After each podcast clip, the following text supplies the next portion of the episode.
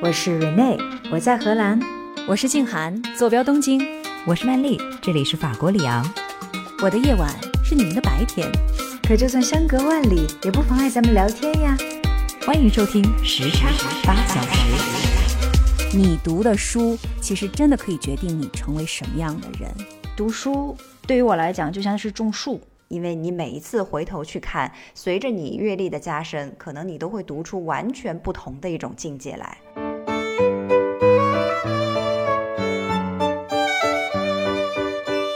大家好，欢迎来到我们这期的时差八小时。我是住在东京的静涵，我是住在法国里昂的曼丽，我是住在荷兰阿姆斯特丹的 Rene。今天我们要聊的这个话题就是：你读的书决定你成为什么样的人了吗？我那天看到的这一句话哈，我觉得哎呀。是不是真的是这样？你读的书就决定你成为一个什么样的人。所以今天我就想和两位我的好姐妹哈聊一聊，你读过什么样的书？你正在读什么样的书？或许可以管中窥豹。看出来我们各自都是一些什么样的人？嗯，我正在读的这本书，说不定真的有一定程度的反应。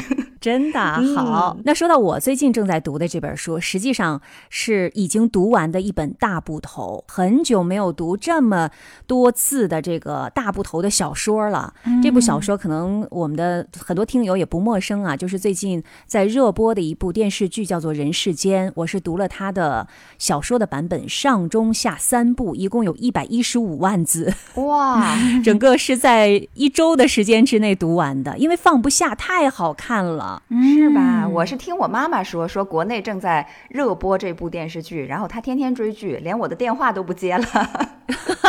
真的有那么好看吗？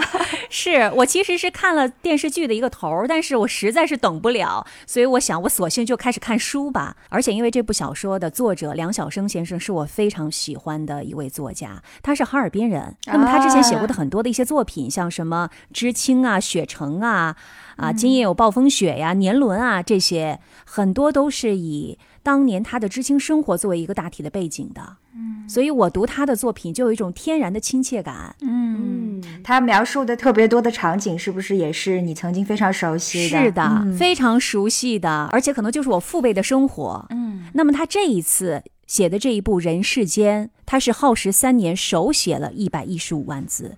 因为梁晓声先生他不会电脑，所以他就一个字儿一个字儿的写出来的，是非常的令人佩服的。然后还有一点就是，当时为什么非常的吸引我打开这本书来看？因为他是获得了茅盾文学奖，而且呢，他是写一家人的生活嘛，是从一九七二年开始写，一直写到了改革开放后的今天，也就是说五十多年的这样的一个城市的底层平民的生活史。可能以往呢，我们看到一些。作家的这个大部头，很多农村的生活我们看过，但是关于城市的底层普通人的这种描写的长篇小说，实际上是很少的。还有一点就是，它是发生在一九七二年的。大家都知道，那个年代之后，其实我们中国也经历了很多的一些事情，然后有很多的一些动荡。所以当时我就想说，哎，所有的那些历史事件，他都写了吗？他是怎么写的呢？呃，他能写吗？我看了之后，我一点儿都没有失望。我跟你们说一下，我为什么特别喜欢哈。首先，啊，他写了中国的社会生活，从七二年开始，然后写了这个上山下乡、恢复高考、知青返城、国企改革、经商啊、棚户区改造等等这些社会热点事件。就是你可以看到，这是我们的一个中国平民老百姓、城市老百姓的一个命运史。第二个呢，我特别喜欢的是他的写了很多的日常生活。这些日常生活当中呢，有很多非常琐碎的一些细节，但是好看极了，所以算是主旋律的作品吗？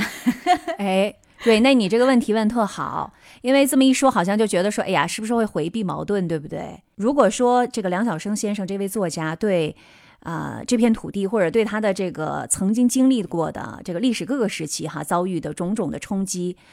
我觉得他一定是有反思，一定是有思考的，因为他上半部就聚焦在上山下乡，然后中间部分聚焦在八十年代后期的东北的国企改革，那个是非常的不是剧痛啊，那个是阵痛啊。然后下部呢就聚焦在二十一世纪之后的城市的贫民区的改造。你看每一步其实都是大骨头，嗯。然后从总体上来看，其实能够看得出来，他在他笔下的平民的生活水平是在不断的提高的，嗯。但是平民生活那种压抑感、动荡不安感。一直没有变，而且他还写出了这种阶层的固化。所以我觉得他并没有对自己曾经的生活有那种美化，而是呢，他没有回避其中的丑陋的、卑微的，甚至是我觉得都落在尘埃里的那个部分。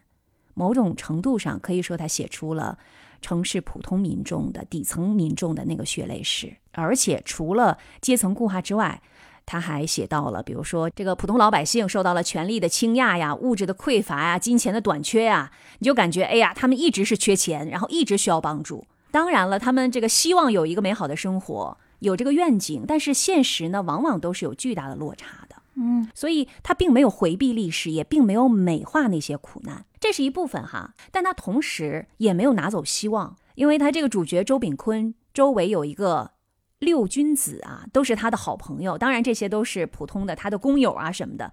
但他们之间的那种友情，然后他们的这个夫妻，比如说一对一对夫妻之间的这种爱情和家里面人的亲情的这种叙述，我也特别的感动。我觉得他也写出了普通人的生活当中那种坚韧和顽强，嗯，然后我们普通人生活当中那种温情、温暖、知足常乐的那种快乐。所以它其实有一些灰暗的色调，但同时也有明亮的颜色。嗯，这是我很喜欢它的地方。当然呢，它里边的很多的细节哈，非常的生动。就是因为是我的家乡事儿嘛，就是我的父辈的那些真实的生活嘛。我举一个例子哈，他就描写到，他说形容冬天在倒泔水的情景。你们知道什么叫倒泔水吗？倒泔水不是如果家里养了猪或者养了什么，就把这个水倒给他们让猪吃的那种。这是我印象当中的。曼丽，曼丽说的对，就是把所有的厨余都集在一起嘛，哎，对吧？对，瑞内说的这个更准确。嗯，是的，那个就是泔水嘛。然后他就形容，他说整条街上只有一个倒污水的下水道口，像往年一样，周围结了厚厚的五颜六色的冰，哪种颜色都不正，一层覆盖着一层，冻着米饭粒儿。咸菜条、萝卜皮、白菜帮什么的，虽然五颜六色，看上去却绝不美丽，比单一颜色更令人作呕。当年的任何衣服都掉色，哪户人家一到冬天都得洗几次衣服？有很多这些非常细节的、接地气的这些描写。然后在书的前半部分，真的是比比皆是。有的时候我看着看着就哎呀，就能放声大笑出来；但是有的时候看着也是觉得非常的心酸。比如说他写到。啊，这个主角的好朋友他爸爸死了，因为他患了尿毒症，然后他怕连累家里人，就选择了卧轨。只是因为铁路会多出一份丧葬费，然后还写了另外一位老人，因为在东北的冬天原来是老人有这个冻死的情况，就说这个老人饥寒交迫的这个冬天，就选择在露天的锅炉旁边，因为太冷了嘛，他就去锅炉旁边取暖，然后就把头埋进了腿里猫着，活生生被冻死了。下葬的时候也是这个姿势，怎么都搬不过来。所以这些细节你就觉得，哎呀，太揪心了。这个真的就是那个年代的人的曾经啊。所以这些细节我非常的喜欢。嗯，然后还有一部分呢是我也很喜欢的，就是在书中有很多作者的智慧，他的观察，他的思考，在他的这个小说里面是时时闪现。嗯，我也给大家举几个例子哈。说几个他写的片段，这个情节呢是说，这个男主人公炳坤去帮助很穷的一家人，然后老太太呢就给他跪下了，就这样的一个情节之下，然后书里就描写说，那一跪让炳坤悟到了一个道理：当别人对你下跪相求时，表面看来完全是别人的可怜，往深处想想，其实也未必不是别人对你的恩德，因为那会使你看清自己究竟是怎样的人，而看清自己总比看清别人要难的。谁都希望看清别人，希望自己看清自己的人却不是太多。真实情况很可能是这样：自己内心里的丑恶，也许比自己以为的别人内心里的丑恶更深。嗯，哇，好深刻呀，是不是？嗯，对，嗯，他从人物身上在反思这些角度，会给别人留下更深的印象。对，还有另外一个更短一点的片段哈，他说。贫穷在许许多多中国人身上造成的痕迹，非“惜物”二字所能概括。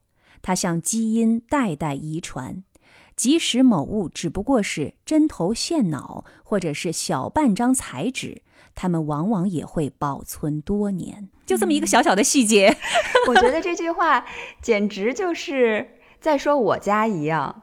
我感觉我的 对我的爷爷奶奶、爸爸妈妈，然后就是一代一代传下来的，对，就是这种感觉。有的时候连我都受到了影响，我就老是被批评嘛，说你怎么老喜欢在家里攒东西，别管什么塑料袋儿啊，然后就像你说的那些针头线脑啊，就是真的舍不得扔，总是觉得哎，我留着它后面还有用呢。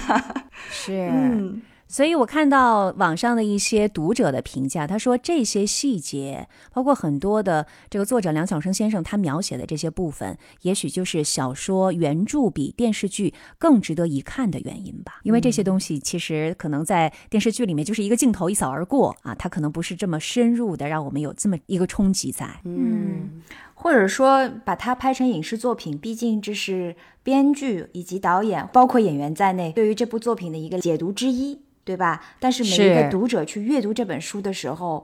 极大的可能性就是你的解读跟影视作品反映出来的是不一样的。对，所以这部小说真的是我非常非常喜欢的一部小说。看来有机会也要去读一下这本大部头的著作啊！但是静涵，你刚才说它一百一十多万字是吗？对，所以是的，还是挺大的一本需要啃的书，要多花时间、多花心思沉下去看的。哎，但是我觉得静涵说的这个就是进入一种状态了嘛？就当你真的阅读一本书籍。到一个状态里面，你根本就感觉不到这个书页的流逝，会一直想要读下去。嗯，我也有过这样的感觉。嗯，对，这部大部头哈，听起来好像特别吓人，但是我真的是有点儿。放不下来的那种感觉，对，嗯，因为其实你说我们读小说，你不可能说读完了小说还像读一个这种工具书一样，你可以记得住里面的一些理论，呃，教给你的一些方法，对吧？它其实更多的是我们的一个人生的体验，那部分的体验，你真的把自己放到那个想象的世界当中去了，就跟着他一块儿在进行，然后去去抓住，然后去经历。所有的那些角色，他的那种人生的故事，其实特别的过瘾。嗯，这也是我喜欢读小说的一个原因。但是有的时候因为时间有限，其实现在好像读小说越来越奢侈了哈。还真是，是吧？所以这是我要跟大家分享的，我最近读过的一本矛盾文学奖的大部头的小说，叫《人世间》，也非常非常推荐给大家哈。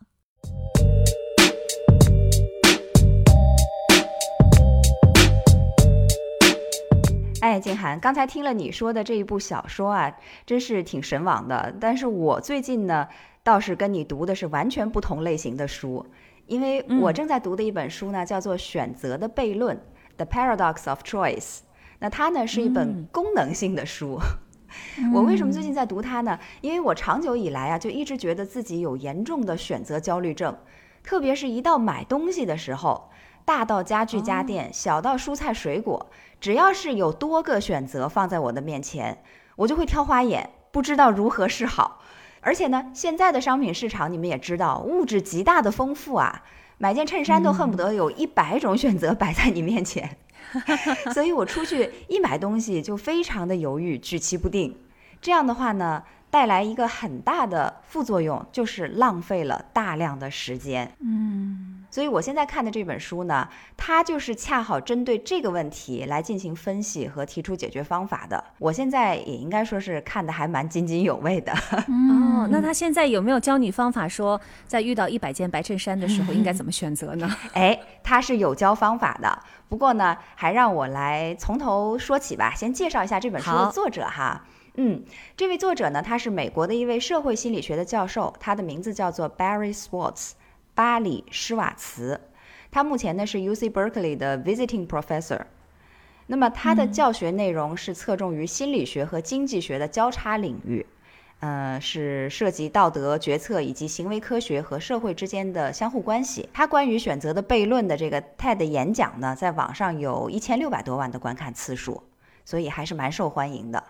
那我今天呢，主要就是想跟你们分享我读这本书的两个最大的心得吧。嗯，第一个呢是这本书的副标题也蛮有意思的，它叫做 Why More is Less。那我们通常知道的都是 Less is More，是少即是多嘛，对吧？那 More is Less 呢？我想了一下，我觉得它可以翻译成为过犹不及。而这一点呢，正是施瓦茨教授他通过长期的观察和数据分析之后所得出的结论。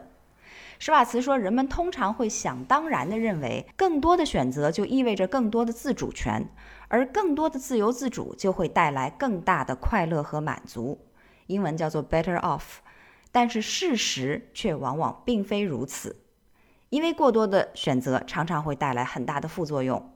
首先，第一个就是选择太多会让人感到选择困难，而非选择自由。呃，举一个非常常见的例子，就是我们经常逛超市吧。但是经过施瓦茨的观察，他发现一个他去采样的普普通通的中型超市里面，都会有多达四十种的牙膏、七十五种茶。一百七十五种沙拉调料和二百八十五种饼干。那面对这么 琳琅满目的同类商品，消费者有的时候更多感到的就是选择的困惑，而不是选择的自由。那他提出的第二点副作用呢，就是关于快乐和满足感。我们通常认为的是选择越多就能够越快乐，是吧？但是呢？他的调查结果再次呈现给了我们相反的答案。那么，即使冒着选择困难，我们做完了选择之后的满意度就会很高吗？很遗憾，根据施瓦茨教授的研究呢，相对于选项较少的情况，过多选择给我们带来的快乐和满意度呢，反而也会变得更低。这里教授，我记得他举了一个他自己的例子，就是去买牛仔裤。他说以前呢，他去店里就只有一个款式的牛仔裤可以买。所以他也完全不用想，买回来穿上就行了。也许有这样那样的地方不太合心意，布料也不够柔软，但是穿着穿着呢也就习惯了。所以他甚至都没有想过满不满意这个问题。那么直到有一天，他把他的那条老牛仔裤穿到旧的不能再旧了，决定换一条新的。于是他就再次来到了店里。结果这个时候已经好多年过去了，店员就问他说。那您是想要休闲款呢，还是简约款？修身款呢，还是宽松款？拉链的还是纽扣的？实洗的还是沙洗的？这个时候麻烦就来了。由于知道了现在居然可以有这么多种选择，施瓦茨就不再确定以前那种普通的牛仔裤是不是自己想要的。于是他花了很长的时间试穿了很多款的牛仔裤。一两个小时以后呢，他终于下定决心选了一条简约款的。整个的选择 过程充满了不确定、怀疑和焦虑，而更糟糕的是，买完以后，他发现自己并没有因为买到一条合身的牛仔裤而开心，因为他不确定没有被选中的牛仔裤里面是不是还有一条更合适的没有被我发现呢？哎呀，这个就让我想到了，如果一个女孩非常的受欢迎，嗯，然后 有很多的男孩 来追她。他最后就选了一个，但他可能没有那么开心，是吧？按照这个经历，他可能觉得说：“哎，我没选的那些人当中，也许有更合适的。”你说的这个例子太对了。如果一个女孩可能条件一般哈，追求者没有那么多，但是呢，可能就那么一个来追她，她说：“哎，这个我就很喜欢。”最后她的这个满足感还是很强的。哎，是这样的吗？我觉得教授他的这个例子可能还真的是想说明这样一个问题。然后他之后他回来他就分析啊，说我为什么会产生这样的心理呢？那这背后的心理学的原因是有很多的。首先，当你的可选项增多的时候，你对选择后的结果的期待就会有很大的提高。就看这个作者的例子，比如以前只有一种仔裤的时候，你对它其实根本没有什么期待，舒不舒服、修不修身这都无所谓，能穿就行了。但是现在有一百种选择，那么他就会预期说这里头总有一种应该是完美的、最适合我的吧。所以施瓦茨就说，即使我花了很多很多的时间挑选了一条比我的旧牛仔裤更好的仔裤，它确实是更好。但是当我把我买到的东西和我所期待的东西相比较的时候，我的感觉却变糟了。The jeans are better, but I feel worse. 对啊，这这个很有道理啊！你刚才说他是一个跨学科的学者，是吧？他在经济学里面不是有经济效益这个说法，就是 utility。也就是说，即使你在钱财方面 better off，并不代表你的 utility 就是你的经济效用就上去了。我觉得他也是从经济学的角度来分析它最终的一个完整的效果是什么样的。是的，我刚才想要的问的问题，可能是我在听这个例子当中一个第一反应，就是去选牛仔裤，或者是我们选择任何东西的时候，为什么他自己没有一些标准呢？因为没有标准，就会让自己陷入到这种。漫长的，然后非常非常多的选择困难症当中，嗯，比如说，如果他有这个 budget，就是我要买一个多少钱以下的牛仔裤，然后我觉得我需要在什么样的呃场景之下来使用这个牛仔裤？我是。就是干活的时候穿，还是说我为了显得我腿很长，对吧？我是什么时 对是什么时候来穿这个牛仔裤？包括我是不是我就喜欢一个什么颜色的牛仔裤？它一定是有一些条件和标准的。那这个选择起来就快多了，都都是 filters 嘛。嗯，这一点静涵，我我有一个回应哈，就你有一个你自己的标准，对吧？然后比如说价格呀、尺寸啊、场合啊等等。但当你去到店里面，发现它的分类跟你的这个整个的评价标准是体系不完全一样的，不 overlapped，就是它的归类跟你不一样的时候，你就会很困惑。你说，哎。这个我我想我我的标准在他们的 category 里面是选不出来的。你说的这个有道理，的确就是他给我们的这个分类跟我们自己想要的这个分类肯定是完全不一样的。啊，比如说我去 Gap，Gap 里面有各种各样的不同的名字的牛仔裤，然后它每一个名字都代表了一种 style，我就不明白他为什么起了这种。牛仔裤叫做 boyfriend，那种叫做 girlfriend，那种叫做什么？对，然后你不明白区别是什么啊？我明白区别是什么，就是它确实看起来它的 style 都完全不一样。但问题是，为什么要我要跟着它的这个 category 去走呢？我要知道，无论它的这个种类是什么，只要我穿上是合体的，要把我的优点显示出来就行了。就是我为什么要落入它的这个陷阱呢？那你还是要紧紧的保住你自己有的这种标准和你的这个 filters。你的 filters 无非是让你变得更好吗？变得更漂亮吗？嗯，静涵提了一个好问题哈，教授倒并没有特别的解释他选牛仔裤到底有没有一个标准。不过我的感觉是因为他以前因为根本没得可选，所以他大概就没有想过这个问题。对，所以突然的一下有了一大堆的选择在他面前，他就懵了。其次呢，在过去没有那么多选择的年代里面，你买了一个不满意的东西回家，你会说。我没得选啊，这不是我的问题。但是现在情况不一样了，是你自己从这么多的选项当中挑回了某一样，但是呢，后来你又对他不太满意，这个时候你就会觉得，哎呦，这个责任是我自己的，因为我挑了一个我自己不太满意的东西，从而导致更多的不快、自责，甚至抑郁。就是可以退呀，这个真的是这样啊！你看瑞内哈，你说的是在西方都是可以退的，比如说在日本就是不可以退货的啊。当然你可以拿回去退，它有一些地方是可以的，但是大部分的日本人是不会去给别人添这个麻烦去退货的哦。而且即使可以退，你也是已经花了那么多的时间精力把这个东西选出来，然后最后又不满意还要退掉，也是一通折腾。是的，嗯。那刚刚呢，曼丽说到的这个教授只是买东西的这个选择哈，嗯，人家说可以退，但是很多我们很。大的一些人生选择，你已经选了之后，你就没有回头路了，你就只能顺着这条路往前走了。很多人他其实就会懊恼啊，说我当年怎么就没那样哈，怎么就没买房子呢？干嘛把这个钱就花了去创业了？结果这个钱全都打了水漂了。嗯，没错，我举的只是一个简单的例子，现实当中还有很多更加复杂的例子。总之呢，这个教授他就发出了感叹，他说：“Everything was better back when everything was worse。”这句话说的非常的妙，就说过去那些不好的日子，现在看起来似乎反而更加美好。原因就是当以前日子不那么好的时候，我们常常有机会得到一个 nice surprise 意外的惊喜，但是现在惊喜没有了，太多的选择让你认为其中就应该有一种是完美的。但是这样，当你得到的东西不完美的时候，你就会失望，而且觉得是自己没能把它挑出来，那你的幸福感就会整体降低。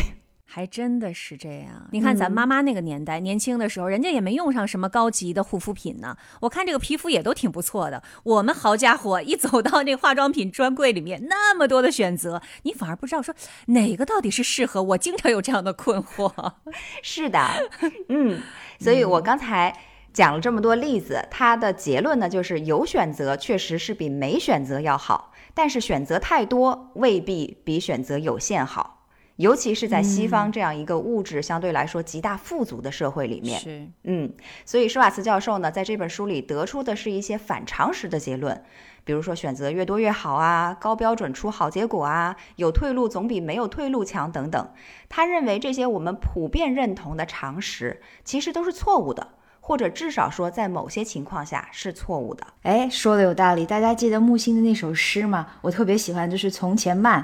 你看啊，我们这个时代什么都要求快，对吧？快递要快，然后外卖要快，什么都要快。但是现在再去读木心老师的这一首诗，他说：“从前的日子变得慢，车马邮件都慢，一生只够爱一个人。”你不觉得就是一生只够爱一个人，其实也是一件很美的事情吗？你看现在的人不都选花了眼，挑花了眼，最后发现自己爱的还不够嘛，对吧？嗯嗯，确实是这样。哎呀，你这个例子举的太好了。那我刚才说的呢，第一个读书心得哈，那就是认识到这些问题。那接下来要说的第二点，肯定就是如何解决这些问题了。我略去施瓦茨教授所做的一系列心理学和经济学上的分析推演，我就直接说结论了。那教授建议的方法呢有四个。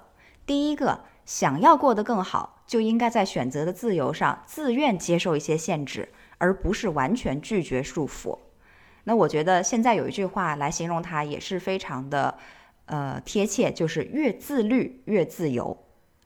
第二点呢，就是如果想要过得更好，就应该追求足够好，而不是最好，就是我们中国话说的知足常乐。第三点呢，想要过得更好，做决定的时候就不要给自己留退路。我觉得这个从某个方面也印证了刚才静涵问的那句话哈，就是为什么他不给自己多一些标准呢？更加有明确的目标呢？这样你不是选了以后你就很笃定了吗？我觉得也是这样一个道理。所以这个我给他归纳为落子无悔。那最后一点，想要过得更好。就应该少关注身边的人们都在做什么，就是不要去攀比。那总结一下，有人曾经说过啊，人生就是无数的选择串在一起，Life is a matter of choice。所以怎样去选就大有学问。我觉得生命它是一个由简到繁，再由繁到简的过程。那也许是因为我现在已经人生过半了吧，所以开始崇尚做减法了。而我觉得这本书呢，就是很好的一本学习怎样去减的书籍，跟东方的断舍离应该说有异曲同工之妙。所以我也把它推荐给大家，尤其是推荐给跟我一样有选择方面困惑的听众朋友哈。这是我现在所读的一本书《选择的悖论》。嗯。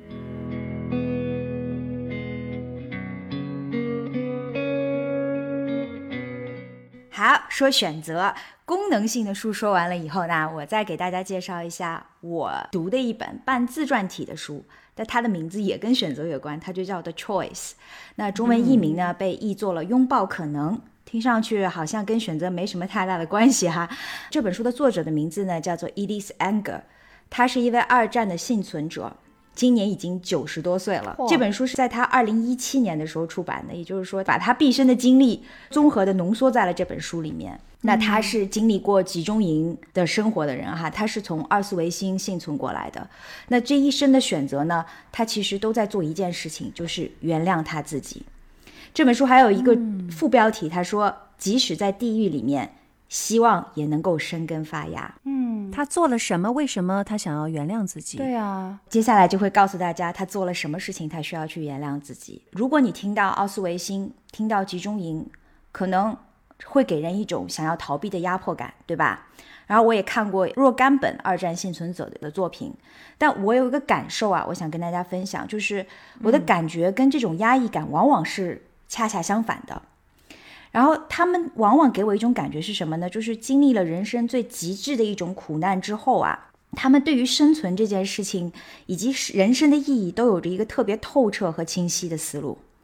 我呢，通常不会在他们对经历的描述里看到他们卖惨，而是感觉像是在看一面镜子一样，帮助我自己理顺了自己生活当中没有想想明白的一些困惑和经历。嗯，这是我。读这些书的一个最大的感受哈，那刚才金涵问到说发生了什么事情要让他终其一生都要原谅他自己哈，当然他现在还活着。那我来分享一下在这本书里面令我印象比较深刻的几个片段。Edith 呢是出生在匈牙利的一个犹太家庭里面，她有两个姐姐。小时候呢练习体操和舞蹈，在集中营里的时候呢还曾经被迫为德军非常臭名昭著的一位死亡天使。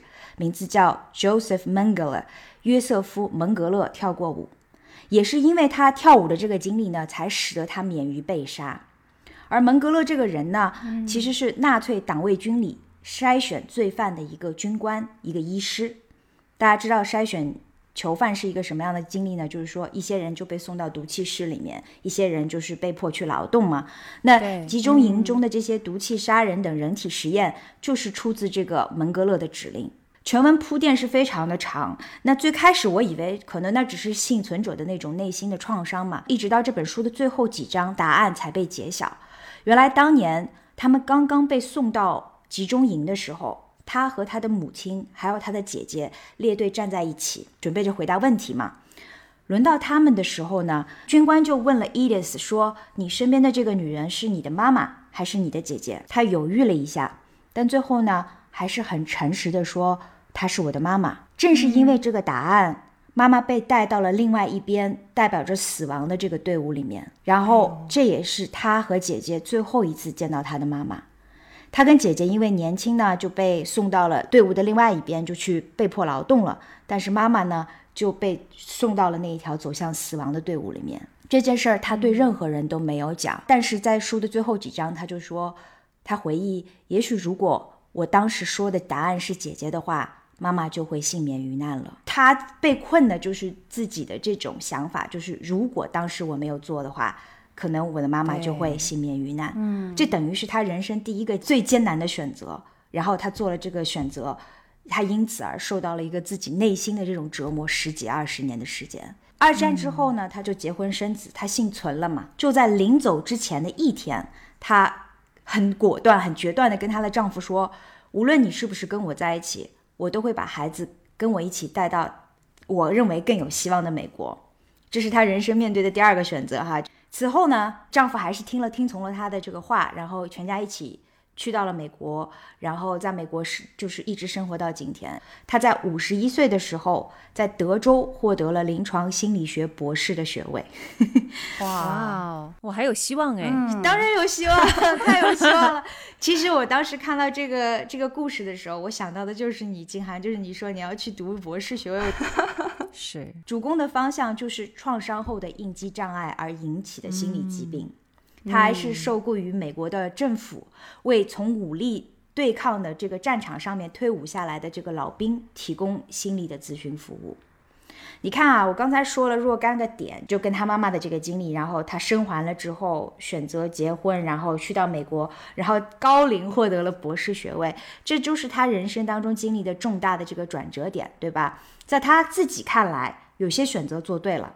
而有些呢，他是真的用了一生的绝大多数时间都没有能够释怀。一九九零年的时候，在临床心理学方面已经小有成就的他呢，被邀请回欧洲做一个演讲。就在这个旅行之前，他一直在犹豫，因为。回到欧洲等于是重访他的这个创伤，他下了很大的决心才决定要来。在此之前呢，他姐姐还一直都反对，姐姐跟他一样都生还了哈，他反对他回到欧洲。他做了一个更令大家都很惊愕的决定，就是他决定要重访奥斯维辛。可是没有想到呢，就是他的儿女们对他都非常的支持，因为他们都看到了，如果妈妈不去的话。他永远都解不开心里的这个结，所以呢，她跟丈夫一起就回到了欧洲，来到了奥斯维辛，甚至当时她短暂停留的这个酒店呢，还是当年的一个纳粹军官的官邸。这段旅程呢，对于她来讲，就是从一个惊恐错愕到原谅到平静。但当她站在这个千人的这个观众面前去演讲的时候，她说了这样一段话：她说，过去并没有消失，它并没有被超越。或者是被切除，他会一直与我同在。嗯，而同样与我同在的呢，还有这些过去带给我的不同的视角。我能够看到自由的到来，因为我的心里常怀希望。我能够看到自由的到来，因为我学会了原谅。就在这个时刻，他决定了，或者他选择了从几十年的愧疚当中走出来。嗯，从他的身上呢。我就能够看到，就是在生活的困境里面，用悲惨的境遇来固步自封，其实是一件太简单的事情了。你看，我过得不好，是因为这个、这个、这个、这个、这个原因，你可以说出一大堆的原因。但是，我觉得其实悲伤本身就是一个 easy target，一个很简单的一个目标，就是你把这些事情归咎于一些外在的原因，你就觉得啊。我就好像会好过一些。但事实上不是这样，难的在于和你的伤疤去共存，难的是接受任何的不公平，然后在接受之后选择放手，放过自己。他教会我的是问自己一个不同的问题，不是问我为什么活着，而是问。我要用我被赋予的生命来做些什么？刚才瑞内说到的，他说的最后的那段话，哈，也给我一些触动。其实我也听到过很多人跟我讲过，说我人生当中的某一个选择做错了。嗯嗯，如果当年我不那么做的话就好了。对，这一点其实就和瑞内刚才讲到的这位传记当中的主人公伊迪丝他说的那段话很像。他说：“你的那个部分你是没有办法把它切掉的，那是你的过去，那是你的一部分。”所以今天可能你站在了人生的这个阶段，然后再回望过去的时候，说：“哎呀，如果我没那样就好了。”但实际上你不知道，正是因为你做了那个选择，你才成为了今天的自己。是的，我觉得你没有办法把它完全的剥离掉，而且我也同时觉得，其实选择没有对错之分。当然，对于伊迪丝来说，这个选择让他很痛苦，因为他认为他的选择直接让他妈妈丧命了。但是实际上，让他妈妈丧命的不是他，而是纳粹，对不对？对，而是德国军官。对，所以错不在他，他只是说他怪自己而已。那么从人生更广阔的这些选择上来说，我不觉得某一步就是哎呀，你当时真的是没有三思而后行啊！我不觉得，因为当时当下你你都只能做当下的一个最优的选择而已。我们没有一个千里眼，我们说啊，我们能够站在未来五十年，然后看到现在，我们再来做选择，这是不可能的。嗯，所以就接纳自己，又跟曼丽刚才说的选择的悖论又能够。呃，是的，上了哈，就是落子无悔，是吧？曼丽说是的。我刚才想到的就是你提到的情况呢，是如果说做了选择，已经是当时当下能做的最好的选择了。那退一步说，即使他当时的思考有欠缺，并不是他做的最好的选择。但是又能怎么样呢？事情已经过去了，你已经无法挽回了，所以你能做的选择就是向前看。嗯，我的想法是，就是把它作为一个学习的机会吧。就是我们做选择的时候，当然要慎重。是的。但选择之后，万一你觉得在你的印象当中选择错了，但也未必事实上是这样。而从这个点上来讲，你能做到的事情，不是去后悔你做的这个在你认为错误的选择。而是应该把它当成是一个选择的机会，在你下次面对同样的选择的时候，哎，想到我曾经有过这样的经历，我学到了什么，我这次要要吸取什么经验，然后避免什么样的可能的错误发生。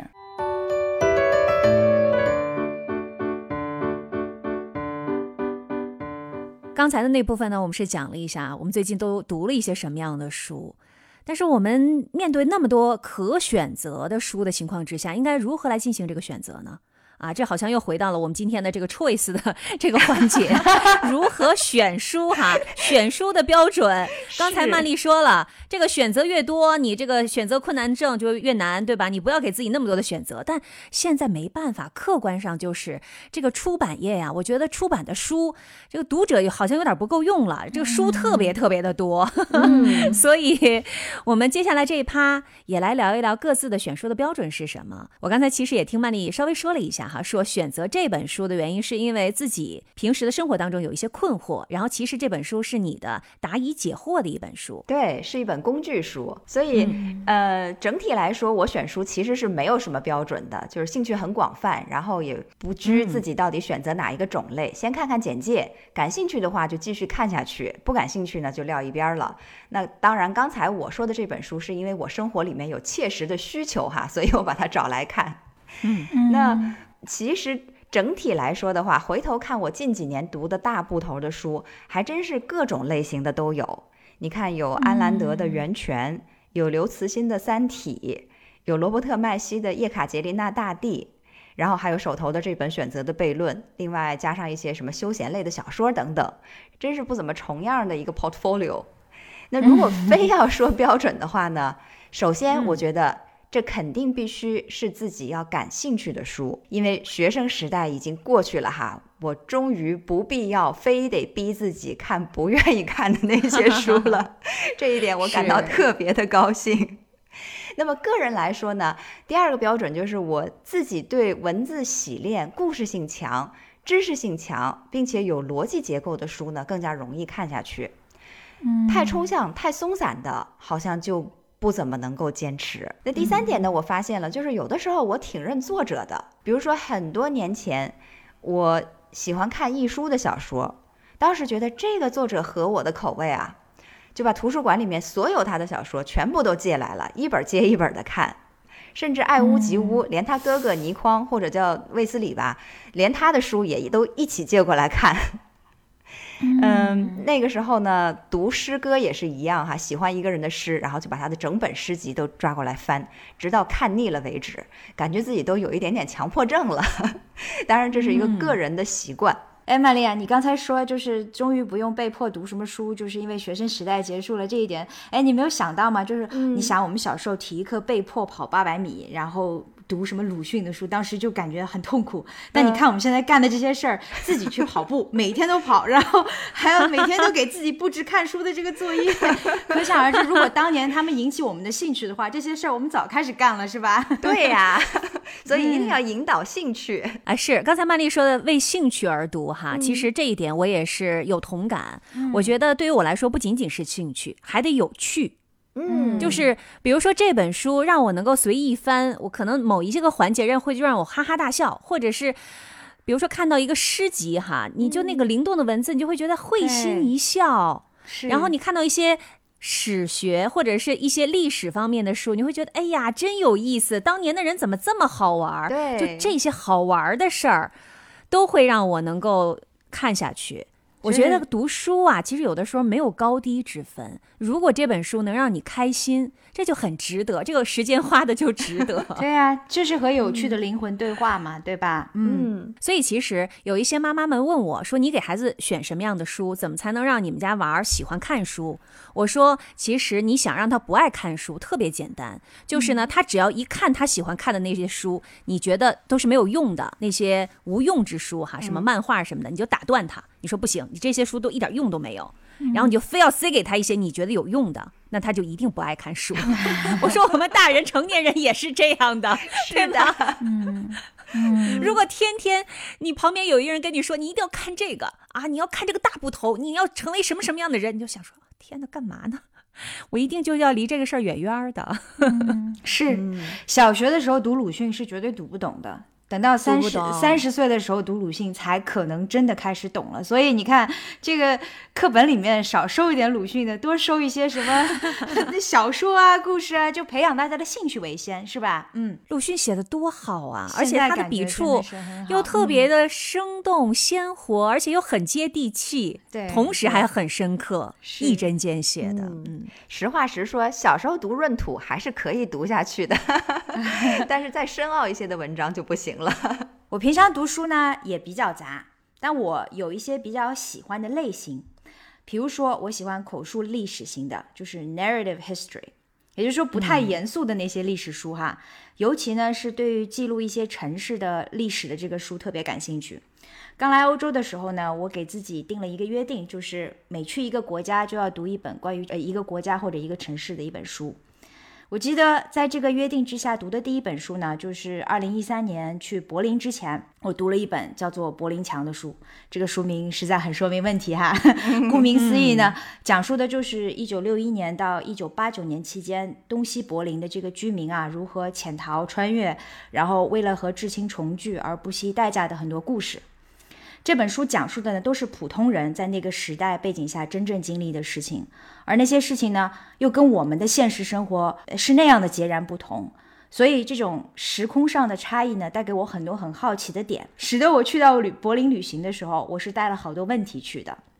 然后在柏林墙，然后还有去了前东德的这个审讯监狱啊，等等等等，就好像我是在通过这本书寻找各种答案吧。这是我当时就是嗯给自己定下来的一种读书的原则哈。接着这个约定呢，我读了一系列的跟城市历史有关的书，比如像土耳其的伊斯坦布尔啊、伦敦啊，还包括了阿姆斯丹本身。这个呢，就算是我认识世界的一种方法吧。我听出来了，瑞内的这种选书的标准呢，就是他把读万卷书和行万里路结合在一起了。哎，这个归他们两个是一个 互相促进的关系。哎，是的是的，嗯通过这两种方式，共同的立体化的来了解一个城市啊，一个国家呀所处的环境啊。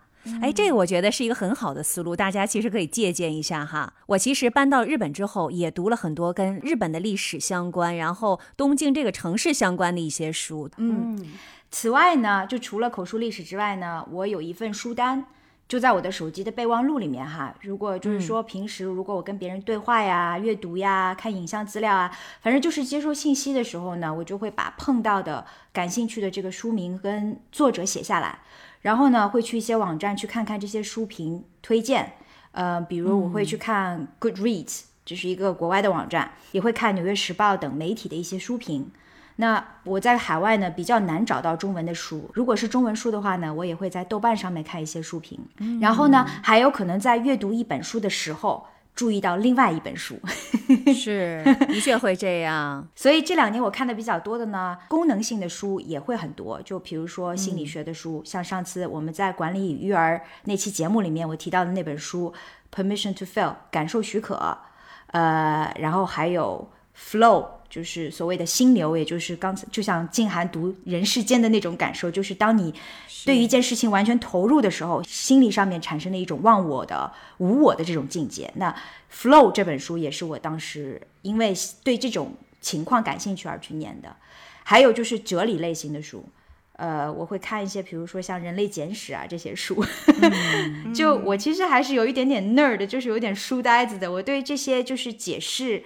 人的起源呐、解释人类发展呐、的这些书，我都会特别感兴趣。因为《人类简史》这本书啊，他们当时有过一个书评是这么写的，他说它是在沙漠当中你需要带的一本书。为什么呢？就是说这本书很解渴。哦，读完了之后呢，确实也给我一些这种感受啦。那刚刚蕊内说的这两个，我也给总结了一下。一个呢 是读有用的书，是吧？因为这个其实我也会，我一边听一边在总结，为大家总结。我是那个课代表。我们现在呢，一般有的时候我觉得会会说，哎呀，不要只读有用的书。有一些人呢，现在是只读有用的书。就是说我时间太宝贵了，我只读功能性的书，是吧？我什么小说呀、什么散文呐、什么诗歌呀、什么我都不想读，那些有什么用呢？所以呢，有了一种观点，就是说你不能只读有用的书啊，你得对吧？更广泛一点。但是我的观点是什么呢？咱们肯定啊会为了有用而读书，我觉得这是没有错的，对，因为我们的人生确实是生命有限。对吧？你肯定要在有限的时间内做最有价值的事儿嘛。所以，为了有用而读，比如说有一些人生的困惑，像刚才曼丽讲到的，有一些自己想要去探究的事情，去读书去学习，我觉得这非常非常的棒。对，我觉得另外的一个解释或者另外一个维度吧，就是我其实没有想过这本书是不是有用，但是我去读一本书，就是我看了书评啊，看了这些简介之后。我觉得我的共同点在于什么呢？我是带着问题去读书。刚才蕊内说到的另外的一个选书的标准，其实呢就是有识。我把它简单说一下，这个知识的识，也就是说，这个并不是知识本身，而它其实是更广泛的一个面，对吗？你比如说《人类简史》啊，或者很多一些跟哲学相关的一些东西。是，我也特别的喜欢读这样的类型的书。啊往往这些类型的书呢，有一些啊，它其实真的是硬骨头，然后可能更抽象一些，对吧？然后它可能、呃。阐述很多人类社会的一些基本的规律呀、法则呀，而且还很多都是些经典之书。那这些书，哎呀，我觉得是非常值得一读的，而且可以反复的来读。嗯，是的，而且我的感觉是，有的书它们有用和有趣之间并不相互矛盾，就是它可以是一本非常有用的书，但是同时呢，因为作者他比例好，他还可以以一种非常有趣、吸引你去读的方式呈现在你面前。那哎，对，虽然读有用的书是一种比较务实的态度哈，但是我觉得如果这两者 能够相结合的话，那岂不是更好吗？皆大欢喜。对嗯是《人类简史》，其实就是这样的一本书。我觉得，就是我从他身上看到的，就是深入浅出嘛，就他把大道理用了一个能够被所有人、普通人去接受的方式，非常通俗的语言、有趣的语言把它表述出来。刚才静涵还提到了说，现在读小说很奢侈，是吧？但其实我这个人小说读的真的很少，就是我这不是就是在我所有的书的这个 portfolio 里面属于是最小的一部分。倒不是因为对于时间的苛责，而只是因为我个人对于小说的要求还挺高的。我曾经迷过的作者就只有村上春树，以前看中文版的《海边的卡夫卡》，后来呢又重新看了英文版，然后呢，刚才静涵说一口气读了《人世间》哈，就三个大部头 trilogy，然后我是一口气把《E.Q. 八四》这本书读完了，也是几几百万字的那种，就是觉得风格很怪异，但是呢，就就是村上春树，比如说他对于猫。这种动物就是永远都是游离在他编织的那个现实和幻境之间。因为我们这一趴在讲选书的标准，你为什么会选到村上春树？因为超现实主义。好，我再来问你一下，你为什么会选到，比如说口述历史？为什么会选到超现实主义？口述历史很简单，就是我对于我要去到的某一个地方特别的感兴趣。超现实主义，我是觉得就是这一类的小说能够去让我看到一些在这个抽脱现实的情景下发生的一些事情。这些事情可能在现实的这个维度里面看都是荒诞不经的，但是在那个世界里面，一切都有它存在的可能和正常性。而从这种超脱现实，就是架空在现实平台上的这样的一个故事的陈述，让我可以有空间和余地去反观现实中发生的一些事情。你看，刚才瑞内说了一大段啊，就是我们其实听不懂也没关系的一段话，但是重点是什么呢？重点是瑞内特别知道自己喜欢什么，顺着这个脉络，然后去找书，去选书。嗯，因为呢，可能比如说有一些人在问说，哎呀，那个静涵，你的选书的标准是什么？那我们当然可以跟人家说说，哎呀，你看看作者是不是一个好的作者，他的背景是什么哈？你也得看看出版社，比如说这个出版社 是不是一个很擅长这个领域的这个出版社？然后包括你可以看看这个作者是不是这个领域的开拓者呀？啊，包括他写的怎么样啊？是不是很有趣啊？刚才曼丽也提到了，嗯，这些好像看起来都是选书的标准。但是实际上选书有标准吗？这是我的另外的一个观点。我们其实都顺着自己喜欢的那个方向去探究，你就一定会找到自己喜欢的书。而且每个人喜欢的书其实都不一样。当然，我们可能都会彼此推荐书，说：“哎呀，人世间特别好看，你去看吧。”但我为什么跟他有这么强烈的一个情感连接？那是因为那个故事就发生在我的老家，我甚至都知道他写的那片儿，那个棚户区是哪一片儿。然后他又改造之后，又是我老家的哪一片儿了？嗯，他太强烈了，这种情感共鸣是是的，对吧？所以可能我对于超现实主义我就不感兴趣。所以那个 村上春树的东西，可能我看了几页，哎，我觉得这好像没什么意思。我说的不一定是一个结论啊，我只是说每个人都有自己的兴趣。对对对。所以好像选书又没有一个明确的标准，这是我想表达的一个观点。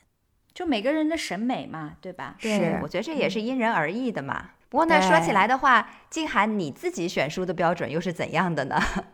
其实呢，说到我选书的标准，刚刚我可能表达了一些了。我会为了有趣而读，我会我也会为了有用而读，我也会为了增加我的这种知识的广度而读哈。嗯，当然呢，我还有另外的一个，就是我也喜欢去挑一些可以挑战我既有认知的书。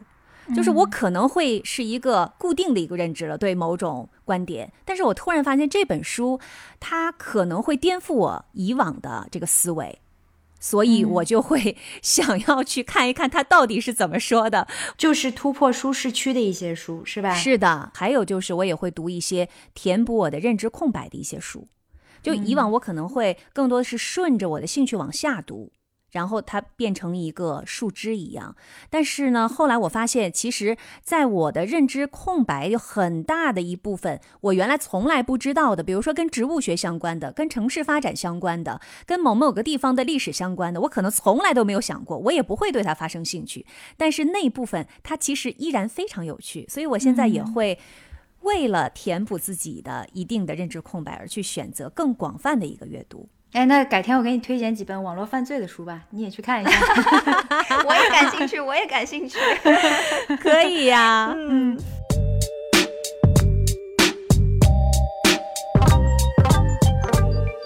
我们刚刚讨论的是怎么选书哈，但选完了之后，我们毕竟还得读啊。哎呀，把这事给忘了，对吧？买书都可容易了，然后很多人觉得，哎呦，我买来了，我就感觉好像我已经完成了任务了，是吧？然后书就被束之高阁了。都说书非借不能读，对。那么借来的书可能会也觉得有压力就会读，但是读书方法可能每个人都不太一样。你们有一些什么样自己的读书方法？首先呢，我不是一个特别能读电子书的人，就是有段时间出差很多嘛，然后相比较而言，带纸质书肯定是没有带电子书来的方便，对吧？所以因此呢，就得了一个 Kindle，但结果发现阅读习惯其实很难改，因为我有一个看书的习惯，就是。写写画画，就我我会在书上做笔记，还会跟作者辩论，对吧？你为什么这么说？我就不是这么想的。哎，真的会有打问号的地方，就是 哎，为什么你这么说？我理解。嗯，所以后来 Kindle 就躺倒了，现在基本上是非纸质书不能读。嗯，我也不常在手机上念书，纯粹就是一个个人习惯吧。嗯，是。那我刚才说喜欢看书的时候，喜欢在书上写写画画哈，因为我常常呢会在看的时候就把喜欢的那部分或者有深刻感受的那个书页折起来，然后把 quote 会写下来。那也是跟我就是看书有关系，因为我。看书的时间点基本上都是在出勤的时候，疫情之前出勤不是很多嘛？每天上下班的路上、出差的路上都是我看书的时候，而且我发现就是在这个时间段看书是我特别能集中精神。吸收也特别快的一个地方，我也不知道为什么，就是这种感受。比如说我在飞机上就能看完一本书，就是我也感觉效率特高。对对对，嗯。然后我把这个一些我觉得很好的 quote 抄下来，摘抄的这个句子抄下来。我有个习惯，就是我有时候还会去到那些网站，就比如说 Goodread 这个网站上面，就想要去看看我喜欢的部分是不是也被收录到了大众喜欢的那些点评里面呢？我有这个习惯。哎，你手抄下来那些 quote 吗？啊，对，就是那些 quotes 吗？那你是要准备一个本儿，还要准备一个笔吗？我也是随身带一个小本本，一个特别小的一个一个本子，加上我，这都是我随身带的，所以我的包挺大的。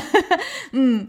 而且我会发现，就是经常是我现在在读的这本书，就会很自然的融入到我当下在某些事情上的一些感受里面，就马上哎，在某个人对话里面，我就说，哎，我最近读到这本书，我觉得跟我们现在谈的这个话题是有联系的，怎么怎么样，特别神奇。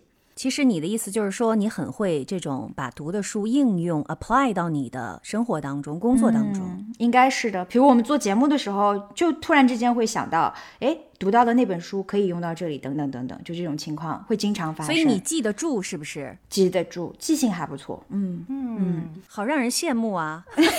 是的，我也想 apply，但是记不住，靠靠练呐。这个就只能我都已经融入到我的血液当中了，那更厉害，脑子里面没有。我每次都这样自我安慰，说没关系，你都已经融入到血液当中，成为你的思维的一部分了，很厉害。另外还有一个就是读书。书的一个方法就是什么？就是刚才说了，我是其实有点 nerd，我是有点书呆子哈。就是我会研究书作品之间的这种象征意义的联系。嗯，哎，你举个例子。对我有个例子，就是我不是刚才说到村上春树的那本《E.Q. 八四》吗？是对吧？然后这是我很喜欢的一部大部头的三部曲的小说。我还另外的喜欢一部小说，就是乔治·奥威尔的《一九八四》。哦，然后啊，奥威尔写这本书的时候呢，是一九四八年，它是一部寓言小说。因为是寓言呢，奥威尔就把年份给倒过来了，四八呢就变成了八四。嗯，而这本书的出版年份呢，跟村上春树是同龄人，因为村上其实他本人也是非常的喜欢奥威尔的这本书的。事实上面这两本书之间确实有联系。情节上来讲呢，《一九八四》这本书衍生出来的一个另外的一个世界，《一九八四》讲述的呢是 Big Brother 的那种集权专制，而村上春树书里写的人物设定呢就是 Little People。小人物，你看到这个对应关系了吗？但两本书的寓意其实都是通过一个被架空的超现实主义的这个情景和故事，嗯，来警戒人类社会当中对于集权和宗教的这种盲目的崇拜。后来很巧的就是，有人说，就是村上之所以用了这个 Q 这个字，其实就是 question mark 问号的意思，也就是说，Q 是在向世人提问。并且呢，村上是希望读者能够保持这种思考的独立。我是先读的奥威尔的这本书，然后在不知道情景的情况下，我去读了《E.Q. 八四》。后来读的时候，我就在想，哎，这两个世界好像有一点点相似。结果还真的被证实了。我后我是事后看到了说这两本书之间的这个联系。那你知道了这种联系之后，又让你得到了一些什么样的收获呢？我不是说就是我很容易从一本书上把我引到另外一本书上嘛，所以就是这个经历使得我更容易去关注到，就是说。书之间的联系，然后顺着某一个脉络去读，即使是不是同一个作者，但是是相关的一些主题，就更容易把我引向另外一本书。我其实想问瑞内的，就是刚才你提到了一点，你说可以练，就记不住这事儿可以练，因为很多的这个网友啊都在网上问。我读了那么多书，但我记不住怎么办？嗯，瑞内有答案吗？或者是你有一些心得吗？强化记忆的方法，除了就是把它写下来之外，另外一个就是提炼嘛。就是比如说书跟书之间的联系，我就会把它写下来嘛。就是哎，这个点在我这本书里面看到了，然后另外一本书里面也看到了，就把它写下来。这就是强化记忆嘛。就记忆其实当然了有天赋，但更多的就是练习。所以我会随身带笔跟纸嘛，就把它都记下来。好记性不如烂笔头儿哈！哎，真的是这样。嗯，抄写然后提炼，这是瑞内的两个记住输出的方法。对，这对于提高记忆能力也是一个方法。就是当你关注到事物之间的联系的时候，你会发现你记住了一件事，同时记住了更多的周围跟它相相关的一切的事情嘛。那读书也是这样子的，就是当你对某一本书印象特别深的时候。呃，你就会想到，哎，这是另外一本书，是不是跟它也相关？刚才忍内说的这一点特别好。我记得我原来读过一本书，它是跟记忆学相关的一本书。他说，我们其实对于自己完全不知道的新的知识是很难记住的。对，我们能够记住的是什么呢？我们可能知道的是百分之三十，就是说，就像一个树一样，你至少知道这个树枝儿上的事儿，然后这个树枝儿。新长出来的个叶子，哎，你能学习到。但如果完全是孤零零的一个叶子，你是很难直接把它记住的。所以刚才说瑞内说的这些互相的联系，其实就是就像一个网一样，你把它越织越多，它触角越来越多的时候，你可能就记得越来越牢了。嗯，对，要记就记一个体系啊，这是一个很好的方法。我刚才听了瑞内说，他只能读纸质书，不能读电子书。我其实一开始也有这个问题，但是因为我们不是老国际搬家嘛，嗯，而且呢，我们又在第三国，你又想读一些英文书，又想读一些中文书，哈。所以呢，我后来就被迫就不得不看这个电子书，看着看着呢，我也就习惯了。而且我现在不但看电子书，原来不是也是喜欢写写画画吗？我现在没有办法写写画画怎么办呢？现在电子书上面呢，你也是可以 highlight，所以我就会在电子书上面把我自己喜欢那句话给它这个。Highlight 出来，而且我还会在上面写我的评语，还会看其他的读者的评语，并且和其他别的读者他的评语下面我再去回复他们，然后我们互相回复。你用的是什么平台啊？我用的就是微信读书，微信读书里面现在有很多很好的书，然后读者也很多，也很活跃，所以这可能是我现在的看书的过程的一个变化哈。现在有点变成了一个交互型的看书，而实际上呢，我觉得这种交互型也是一种思考和输出。嗯，然后要说到读书的一些其他别的一些方式呢，刚才我也说了，呃，除了看电子版的书，我也会听书。就原来我觉得听书是一件很不负责任的事情，因为不管这个地方你有没有吸收，反正他就已经说过去了，对吧？然后就不断不断的往前往前走了。因为我们在眼睛看的时候，可能看不懂，你会回去再回看一下嘛。但现在我发现听书呢，因为它一方面可以解放我的这个时间，我可以同时干其他别的事情；另外一方面呢，就是听书的速度非常的快，所以很多的一些东西可以在我大脑的这个。同步跟它运转的时候，然后它不断不断的往前推进，我可以在更快的一个速度之下，然后了解更多的内容，可能对前面的一个内容会有一个更好的一个理解。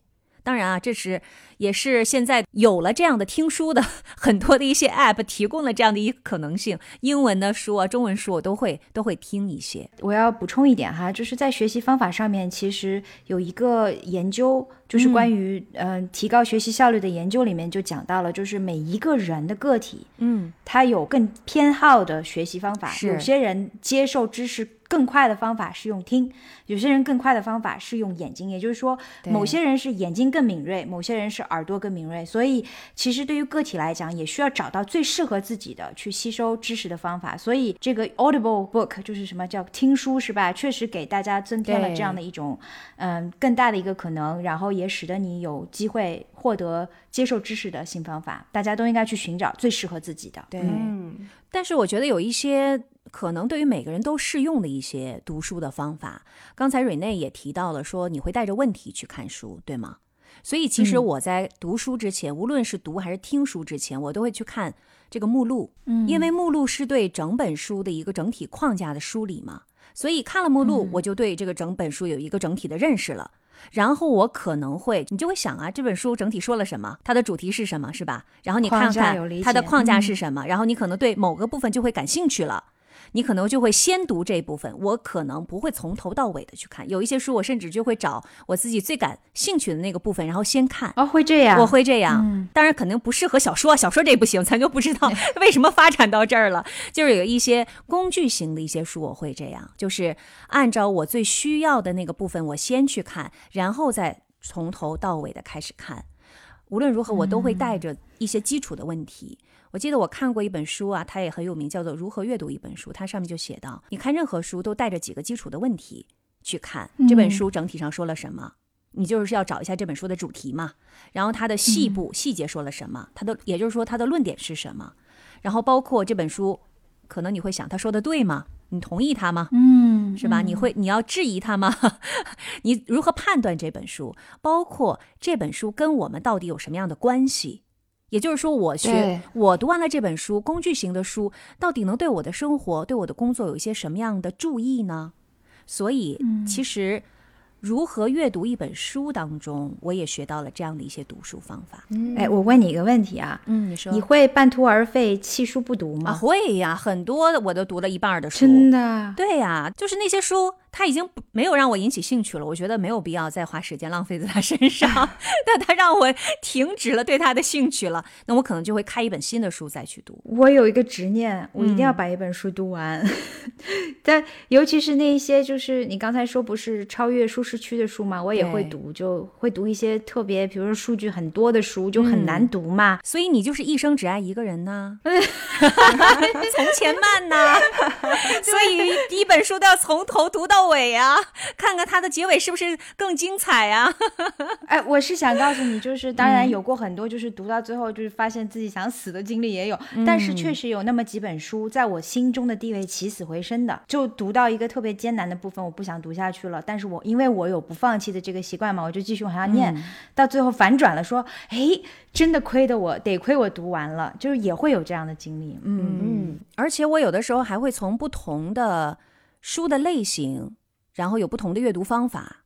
比如说那些实用型的书，咱们说就是指导实践为为主的那些，比如说自控力啊这些，我觉得我可能就会读的，就是我就只想要吸取它的方法是什么那一部分，嗯啊、嗯嗯然后知识型的书，就是以认知升级作为主要目的的那些书，娱乐至死啊这些，史哲社科类基本上都是这一类的哈。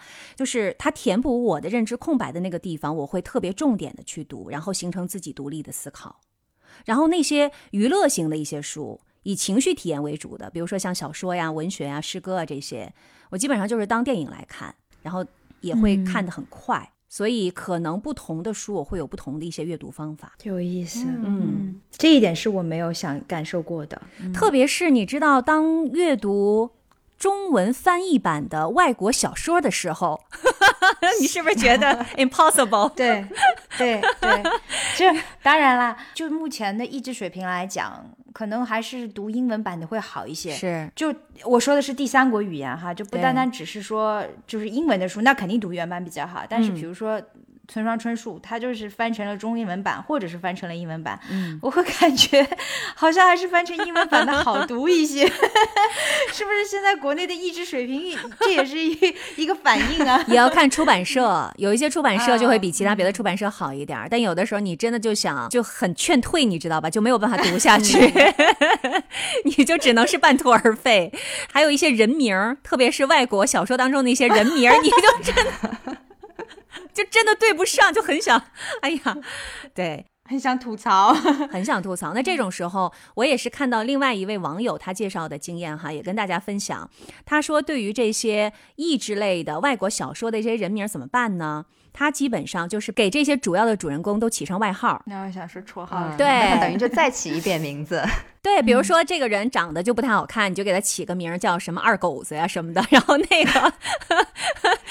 就是他，这是他的方法。我觉得是不是大家也可以尝试一下哈？也许也 管用呢，降低一下这个门槛难度啊。是的，要不然这个外国人的名字，特别是人物非常多的时候，其实是挺难的。哎，确实也拗口。你看我们做节目的时候，要是但凡说到一个外国名，把它翻成中文，我们自个儿仨都念不清楚，是吧？是。我感觉你们两个人已经说的特别的全面了，阅读的方法，而且我跟你们也差不多。其实，比如你们提到的，像这个是读纸质书还是读电子书啊？然后读书是不是要记笔记呀？呃，还有这个是听书呢，还是去看书呢？啊，不过这一点我倒是要说一下，我就是瑞内提到的那种，我是看书比听书要快的。听书对于我来说呢，可以算是一种预读。另外，它还有一个好处就是。因为你在听的时候，你还可以去干别的事情嘛。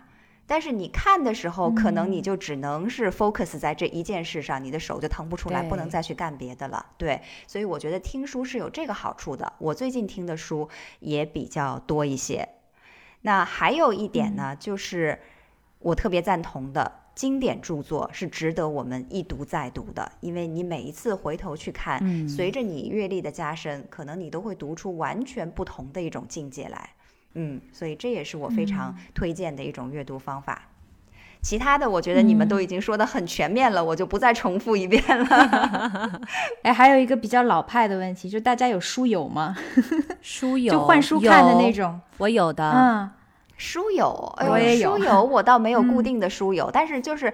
随时随地都可能跟朋友聊天的时候嘛，就你最近在读什么书啊？大家互相交换一下，这个是有的。我的书友的意思就是说，我们会换书看，就是因为书对于我来说也是收藏之一嘛，所以有时候我们会互相换着。看书这样子哦，这个还真是没有。那我没有，对我们只是互相推荐书。对对对，是的，我因为我们都已经不读那个纸质书了，所以没有办法互相借对方的书看。嗯，还有就是你们刚才提到的这个书评的问题，哎，最近一两年的时间，我逐渐建立起了这个习惯，就是连带着别人的评论一起读。我觉得这是一个非常好的补漏的方法。就有的时候，一本书里面它其实有一些闪光点是我忽略掉了的，但是我读了别人的书评以后，我就会忽然发现，哎，原来这个点也是这么有意思，可以深挖，里面有一些内涵在里面的。嗯，这个我觉得其实是随着电子书的盛行，可能会是我们读书的一个新的亮点吧，以前没有的。好，我们今天的关于读书方法的这个话题差不多了哈，在。结束这一趴之前，我其实想跟大家分享一下鲁迅先生。我们今天提了他好几次了哈，他其实有自己的很有特色的一个读书方法，也是我这次在做准备的时候发现的。他第一呢是他说要泛懒，就是懒就是读嘛。他提倡是博采众家之长，他主张在休闲的时候随便翻翻。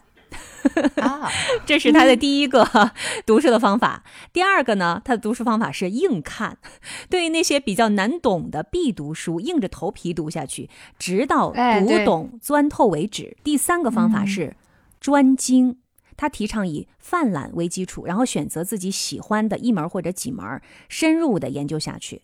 否则，你读书再多，你肯定还是一事无成。或者没有对任何一个领域有研究啊。第四个呢，就是活读。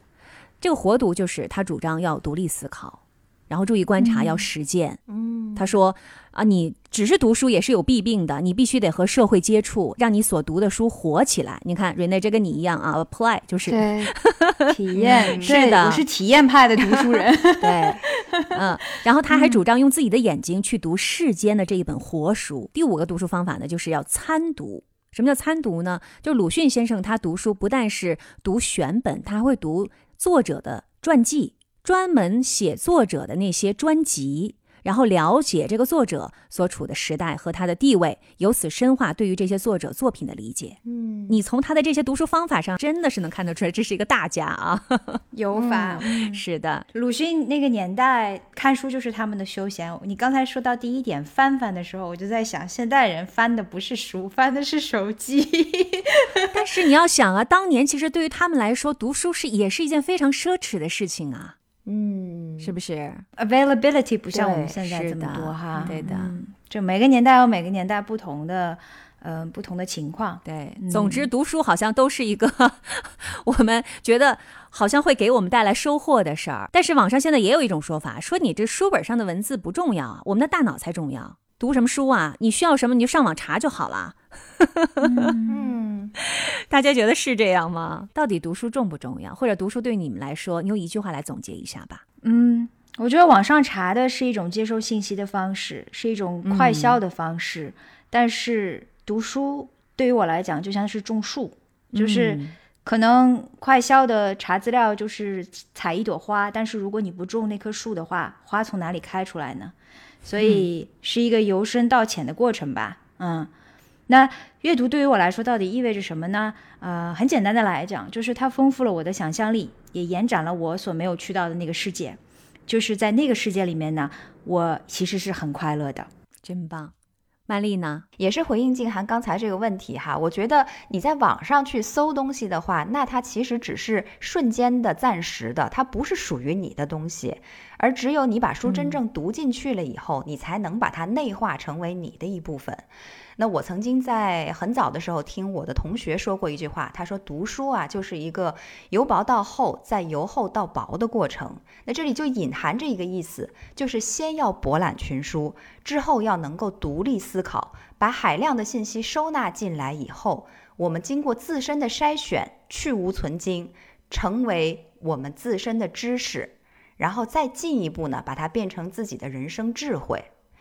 所以我觉得，对于我们来说，这样读书才是重要的，不是被动去读，而是主动去想，一边读一边要有 critical thinking，最后把它变成自己的一部分。我非常赞同曼丽讲的，我觉得真的是我们读过的每一行字，我们思考过的每一个问题，其实都会无声无息地改变着我们。阅读的最终目的，在我看来，就是要突破自己的原有的那些认知。然后认识到这个世界其实也是一本打开的书，我们走过的路、看过的风景、遇到的人、读过的书，其实都是我们的生命之书。所以说，从这个意义上来讲，也可以扣我们今天的这个主题啊，就是你读的书，其实真的可以决定你成为什么样的人。是的，同意。好了，我们这期节目就到这里。我是住在东京的静涵。我是住在法国里昂的曼丽，我是住在荷兰阿姆斯特丹的 Rene。感谢收听，我们下期再见，拜拜。下期再见，拜拜。下期我们接着聊，再见喽。秋风推开紧闭的门扉，阶前秋水蒙浪闭上。